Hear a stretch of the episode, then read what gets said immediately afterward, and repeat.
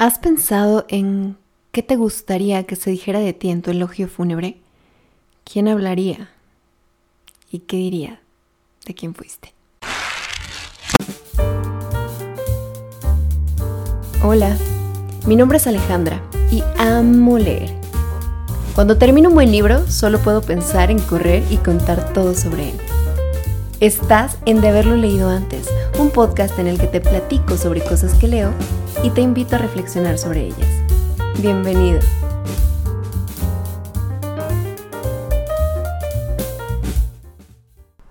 Hola, bienvenidos a otro episodio.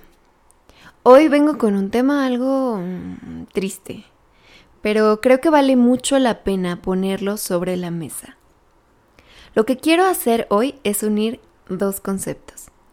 El primero viene del arte Déjame contarte que en el arte se le llama retrospectiva a una exposición que se hace para mostrar de la forma más exhaustiva posible la carrera de un artista. En una retrospectiva se exponen todas las obras que hay del artista y se trata de contar su historia. Esto sirve para conectar todas las etapas por las que pasó. En todas sus obras se ve cómo con el paso del tiempo su arte fue evolucionando, personalizándose y contando todo lo que él o ella querían contar.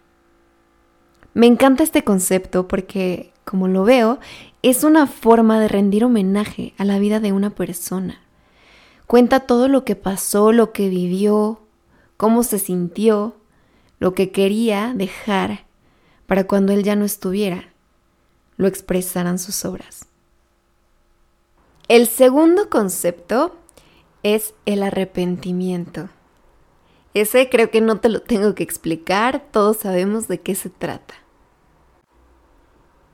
Fíjate que yo hace algún tiempo leí un libro al que defino como increchendo. Cuando me preguntaban cuál era mi opinión, yo decía, bueno, no me encantó al principio, pero fue mejorando conforme pasaban las páginas.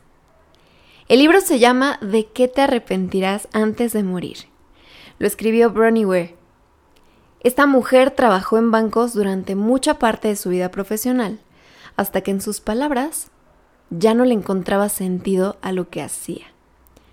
Y terminó dando cuidados paliativos, nada que ver. En este libro, Bronnie lo que hace es reunir toda su experiencia. Yo creo que lo hizo a modo de catarsis porque cuenta lo que pasó con cinco personas a las que cuidó antes de que murieran. Es un libro triste, la verdad, eh, porque Bronnie te va envolviendo en la historia de las personas. Te cuenta quiénes eran, cómo se comportaban, las cosas que vivieron, cómo estaban atravesando su enfermedad. Y sobre todo, lo que le platicaron acerca de cuáles eran sus arrepentimientos más grandes. ¿Qué cosas habrían hecho diferente para morir más en paz? ¿Qué cuentas no tenían saldadas? ¿Qué cosas hicieron o dejaron de hacer que los atormentaba ahora que sabían que iban a morir? Tú me dirás, Ale, ¿y de qué sirve el arrepentimiento? Lo hecho, hecho está. Y sí, pero déjame darte aquí mi punto. Yo creo que el arrepentimiento primero es parte de nuestra naturaleza. No podemos negar que todos nos hemos sentido arrepentidos de algo. Bueno, hay quienes me dicen que no, pero no lo sé. Yo creo que es algo muy humano sentirse arrepentido de haber hecho, dejado de hacer. Y después creo que es muy sano. No me refiero al arrepentimiento como este castigo, como este modo de autoflagelarnos constantemente, reprochándonos lo que hicimos y lo que no hicimos. Efectivamente, creo que eso no sirve de nada. Creo que el arrepentimiento tiene su lado bastante bondadoso cuando nos permite reconocer que no estamos a gusto con la forma en la que nos comportamos en algún momento, o con lo que dijimos, o con lo que dejamos de decir, o con los límites que no impusimos, o con las personas a las que dejamos ir, o con cómo reaccionamos ante cierta situación. Creo que es un momento de reflexión sobre cómo lo haría mejor si se me volviera a plantear un escenario como ese no como castigándome porque ya lo hice, sino lo hice, no me gustó, no estoy a gusto con cómo me porté o con lo que hice o no hice. Ahora voy a hacerlo de una forma diferente. Es decir, creo que es un punto de partida para hacer las cosas mejor una próxima vez. Pues en este libro, Brony comparte arrepentimientos mucho más crudos que de estos que te hablo, porque son personas enfermas y de verdad ya no tienen nada que hacer para resarcir el daño que hicieron a otros o que se hicieron a sí mismos. Y cuánto más difícil debe ser arrepentirte cuando ya no tienes nada que hacer para corregirlo. Así es que bueno, te voy a contar la historia que leí en este libro, una de tantas que particularmente me llegó porque se trata de una mujer que murió por un problema pulmonar, igual que una de las personas más importantes de mi vida. Resulta que Bronnie, la protagonista, va una vez a un asilo y conoce a una mujer de nombre Doris. Y Doris tenía una enfermedad pulmonar y estaba pues a punto de morir. Pero Doris decía que ella no se estaba muriendo de su enfermedad, sino de soledad. Le contaba a Brownie que su hija se había alejado mucho de ella, pero que Doris no se lo reprochaba en absoluto, porque sabía que era lo más natural. La traje al mundo, pero su vida no me pertenece, decía. Y también le contaba que había perdido contacto con sus amigos, hasta que se había quedado sola. Así es que Brony, en un intento por animar a Doris, se puso a buscar amigos de los que hacía mucho tiempo Doris no sabía nada. La reflexión que hace aquí Brony es que a veces nos alejamos de la gente bajo esta creencia de que mantenerlos lejos también mantiene el dolor a raya de su rechazo. Es decir, una vez que dejamos de hablar con un amigo durante cierto tiempo, aunque tengamos de repente muchas ganas de saber de él, nos limitamos y decimos, no, mejor no lo busco porque no vaya a ser que me mande muy lejos, o que no me responda, o que me conteste feo, y entonces me voy a sentir peor. Entonces, bajo ese pretexto de es mejor no saber de él que el que me conteste con una evasiva, pueden pasar 25 años más sin que tengamos en nuestra vida a gente que significaba algo para nosotros.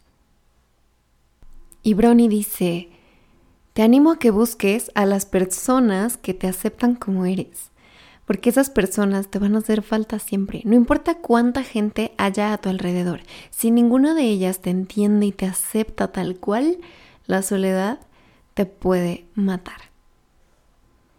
Brony localizó a dos amigas de Doris. La primera, Elsie, había sufrido un derrame cerebral y ya no podía hablar. Así es que le contó esto a Doris y ella decidió escribirle una carta.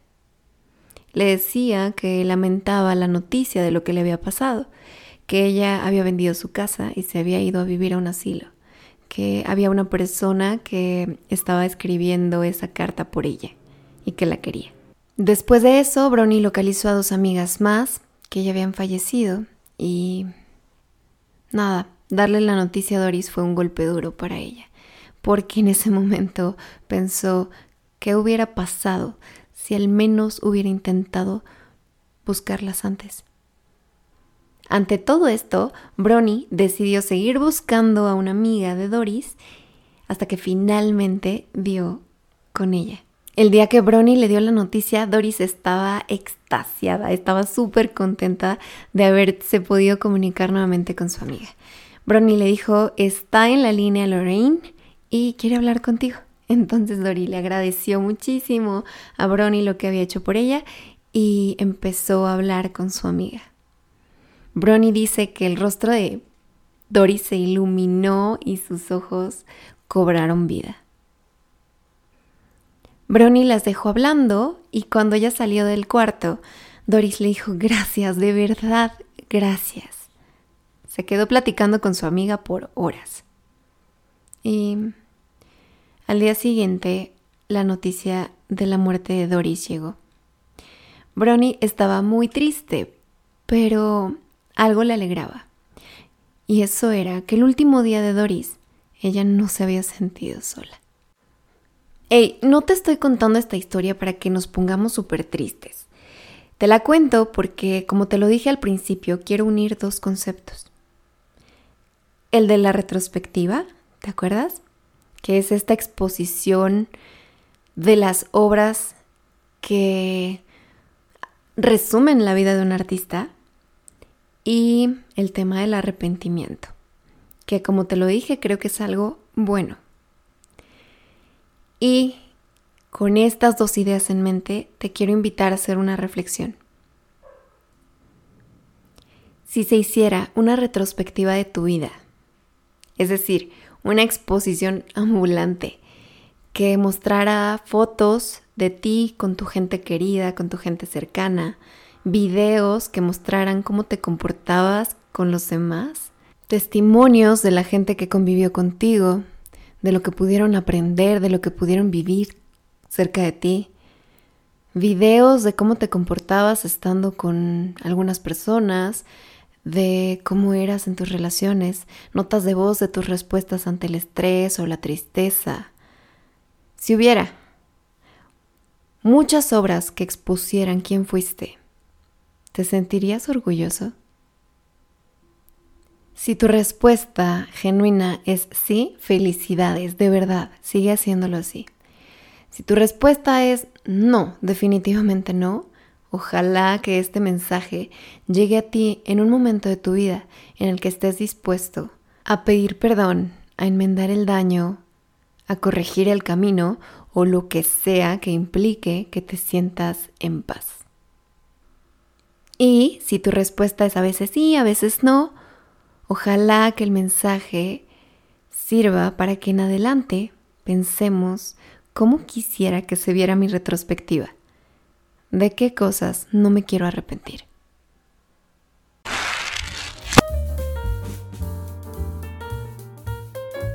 Esto ha sido todo por hoy. Me encantó compartir contigo. Si tienes algún libro del que te gustaría que habláramos, escríbeme. Estoy en Twitter e Instagram como de haberlo leído y de haberlo leído antes. Si el episodio te gustó, arróbame y ayúdame a difundir. Hasta pronto.